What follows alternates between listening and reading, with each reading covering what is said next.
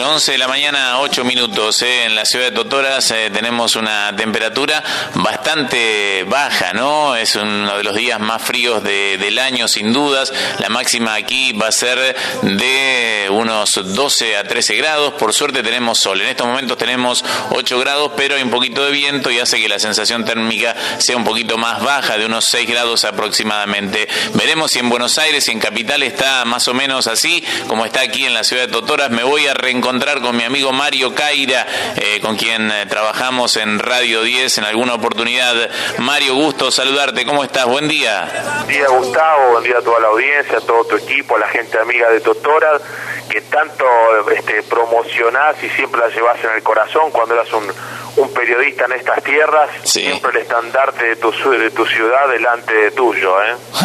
bueno, bueno, te agradezco, te agradezco tus palabras, ¿no? Y bueno, lindos recuerdos de, de, nuestro paso ahí por Radio 10. ¿eh? Sí, la verdad, hace mucho tiempo ya éramos muy jóvenes, así que no des mucha data si no nos deschavamos nuestra edad. Exacto. Acá el tiempo lindo, Gus, hay mucho sol mucho frío, como vos bien decís, hacía dos grados y medio de térmica, ahora creo que está superando los 5, la máxima será de 10, pero un cielo completamente despejado. A mí los días fríos no me asustan, no me gustan cuando llueve, cuando hay viento y está nublado, así si hay sol y hay frío y podemos abrigarnos, los que tenemos la posibilidad de abrigarnos y tener un vaso de algo caliente y algo para meter en la panza, eh, no nos asusta el frío. Pero bueno, la Argentina lamentablemente no está pasando por el mejor momento y no todos tienen la posibilidad de calentarse eh, la panza con algo calentito, un vaso de leche, una buena tostada no, no, no bajando línea partidaria ni nada, pero es una situación muy complicada la que estamos viviendo y todos la sabemos. Claro, y bueno, justamente lo que queremos charlar con vos es hacer un pequeño análisis de lo que ha sido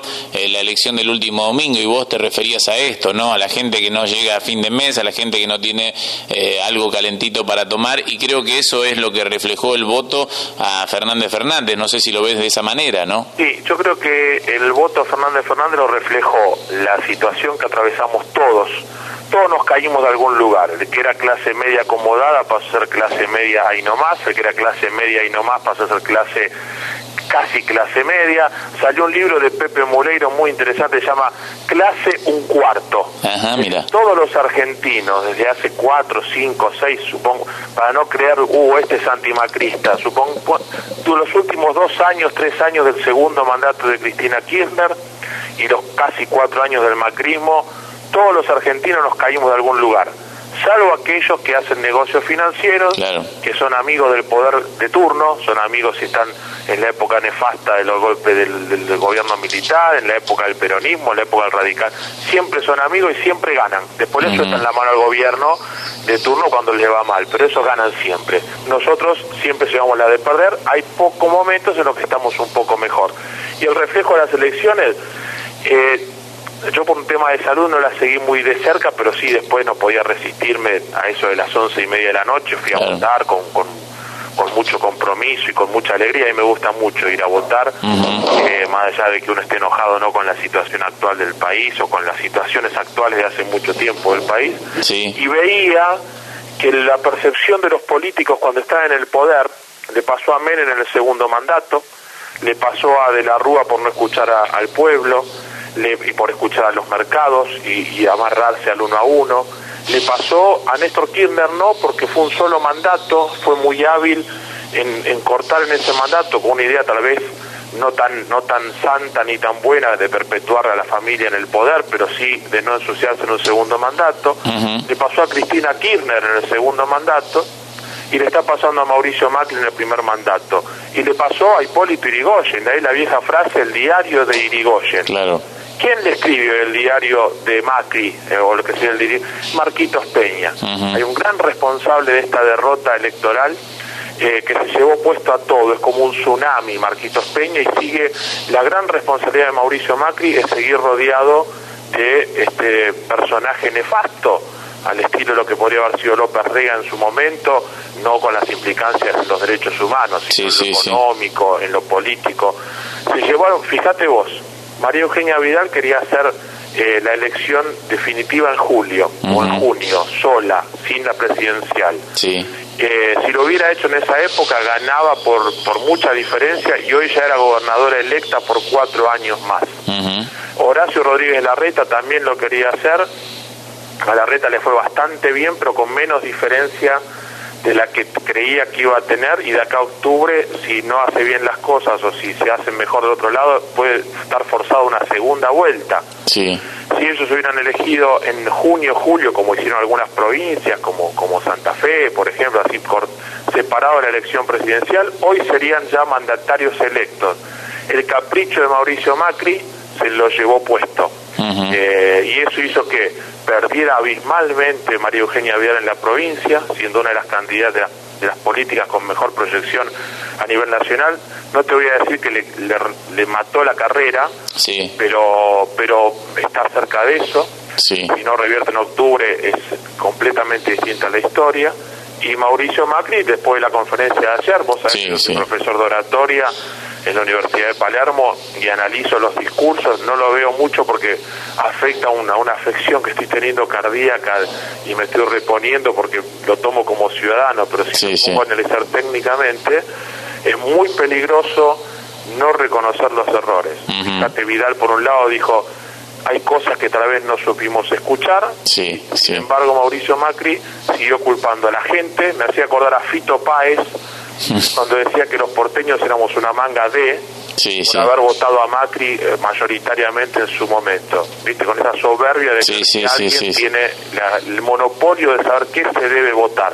Pasó con los kirchneristas, hoy pasa con los marcos peñistas. Sí, la verdad que sí, se esperaba otra cosa ayer de Macri, entendiendo de que iba a acusar el golpe, de que, bueno, eh, iba a tener otra postura, pero mantiene la misma postura eh, que antes de las elecciones, ¿no? Y bueno, y esto me parece que es, eh, como se dice en la jerga política, Mario Piantavotos, ¿no? Sí, Piantavotos, algunos especulan con cosas aún peores, hay quienes dicen que el kirchnerismo tuvo los bolsos de Julio López, de, de Lópezito, de, las obras públicas de debido, y aquí están los negocios con el JP Morgan. Imagínate eh, los, integrantes del sector financiero o, muchos funcionarios del gobierno, como Nicolás Dujovne, que tiene el 80% de su patrimonio declarado en el exterior. Muchos compraron dólares con el dólar a 45, 46. Y ayer los vendieron a 60 pesos. Sí, sí, eh, ¿Dónde está el negocio? Sí, sí. Eh, el que tiene la posibilidad de comprar y vender dólares, el que no puede comprar un kilo de pan, un litro de leche, porque la marca que hoy se puede comprar es la marca Pirulo, como dijo la presidenta, no te alimenta, no puedes comprar dólares. No puedes pagar la tarifa a fin de mes de los servicios públicos, y eso la gente no es que la gente no sabe y no quiere un mejor futuro, eh, la gente necesita comer necesita educarse, necesita viajar, necesita vivir y darse un gusto, ¿no? que siempre nos pidan esfuerzo y siempre nos pidan sacrificio. El otro gran papelón eh, este, fueron los encuestadores. Nosotros dos que tenemos canas, recordamos tal vez allá por los años 90 cuando un, encuestador, Javier Otaola, que, que no sé si te acordás, un encuestador que era llamativo porque era un muchacho con este, eh, disminución de, motricidad, le pifió como a 3, 4 puntos a una encuesta. Y tuvo que cerrar su empresa. En esta, en esta elección el que más se acercó al resultado fue Federico González Asociado. Yo tengo las encuestas publicadas en Clarín el sábado 3 de agosto. Sí. No, hace unos 10 días. Sí. Federico estuvo en un especial que hicimos en Caira, aquí en Caira, en el Café Tortoni. No sé si pudiste verlo en las redes. Sí, sí, vi algo así. Mario Caira TV en YouTube. Si no lo podés ver también en Spotify, pones Mario Caira y encontrás ahí los audios y también están los videos. Sí. En Twitter, arroba Mario Caira. Federico González vino a ese especial y nos dijo que había más o menos 6 puntos de diferencia. Y hubo casi 16. Sí, sí. Imagínate que el que más se acercó le pifió por 10. Hubo quienes, una encuestadora le dio más 3 puntos a Macri, una, empresa Idea Big Data. 40 para Macri, 37 para Alberto Fernández, más 3 para Macri fue menos 16, así que esta encuesta la pifió por 20 puntos. yo digo, todos estos, si yo hago mal mi trabajo, si vos trabajás mal en la radio y tenés que renunciar o no hacer una un mea culpa, no buscarle vuelta. Yo ya no confío más. Viste, la gente dice, no confías en los políticos, no, menos confías en los encuestadores. Por favor, que nosotros como ciudadanos no nos comamos más el verso de las encuestas y me pone contento una sola cosa. Sí. Ni el pasado ni el presente de los políticos. El kirchnerismo eh, se portó muy mal en el poder y el macrismo también. Sí. Me pone contento que la gente, el electorado, no se está casando con nadie. No hay un voto cautivo. Lamentablemente pasamos de manos en manos y las gestiones que van sucediéndose nos van pauperizando más. ¿eh? Es, es, como empobreciendo al máximo. Pero por suerte tienen que aprender los políticos que son nuestros servidores, que son funcionarios y tienen que trabajar para el pueblo ¿eh? y que la gente no se está casando más. No pasaron cuatro años del mandato esta elección en estas primarias que primero el gobierno quería suspender. Querían darle de baja, no pudieron. Después decían que era la elección más importante que se jugaba mucho.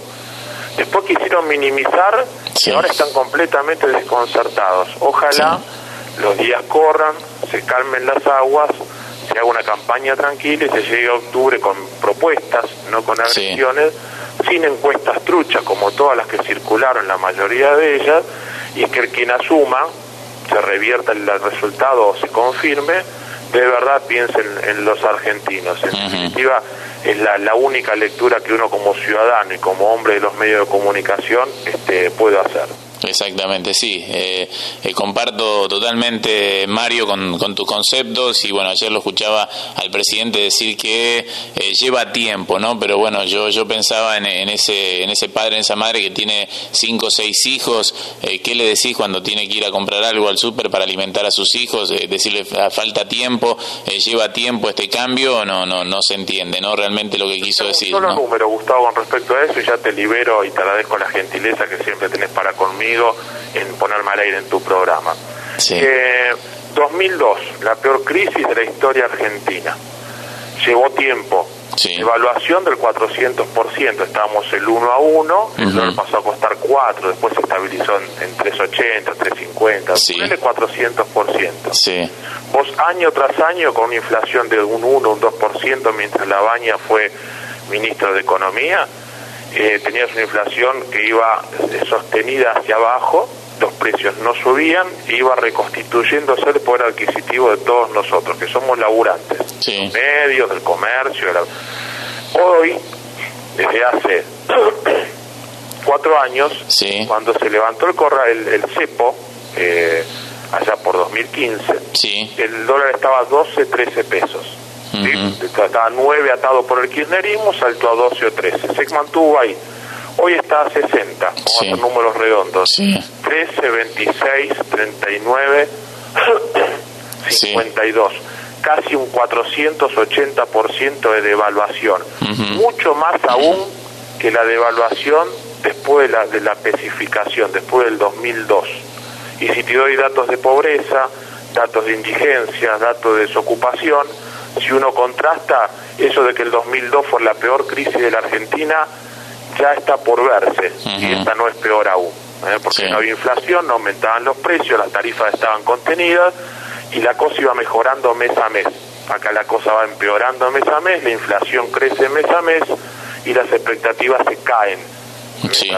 Perdón por el mensaje, no es un mensaje agorero ni pesimista, sino quiero ser lo más realista posible, con optimismo, porque todos vivimos en este país y aquí queremos que nos vaya bien a todos. Sí, sí, ojalá, ojalá que se encuentre la, salida no definitiva, muy difícil, pero bueno, ojalá que, que, podamos salir de este embrollo que tenemos todos los argentinos y con dos opciones que uno dice vuelve a lo que pasó antes, eh, el presente no es bueno y realmente ojalá que el futuro sea mejor, ¿no?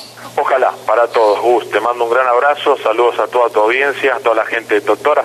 Tenés, tenés pendiente la invitación, algún día tenés que, que llevarme a Totora. Sí. Algo ahí, ¿eh? Y vamos a hacer un curso oratorio acá, ¿cómo no? Tenemos que armar con todos los empresarios de Totora, y te vamos a armar algo por ahí, dale. Pero cómo no, ¿eh? Te tomo la, eh, el pedido y lo, lo vamos a, a manejar. y presentador del evento. Y yo, te, yo voy a laburar, vos haces la más fácil. Dale, dale, dale. Marito, te mando un gran abrazo, cuídate mucho, ¿eh? La salud, ¿eh? Así que un gran abrazo, recuperate pronto. Saludos para todos ustedes allá en Totora. Chao, chao. Muy grande. Gracias.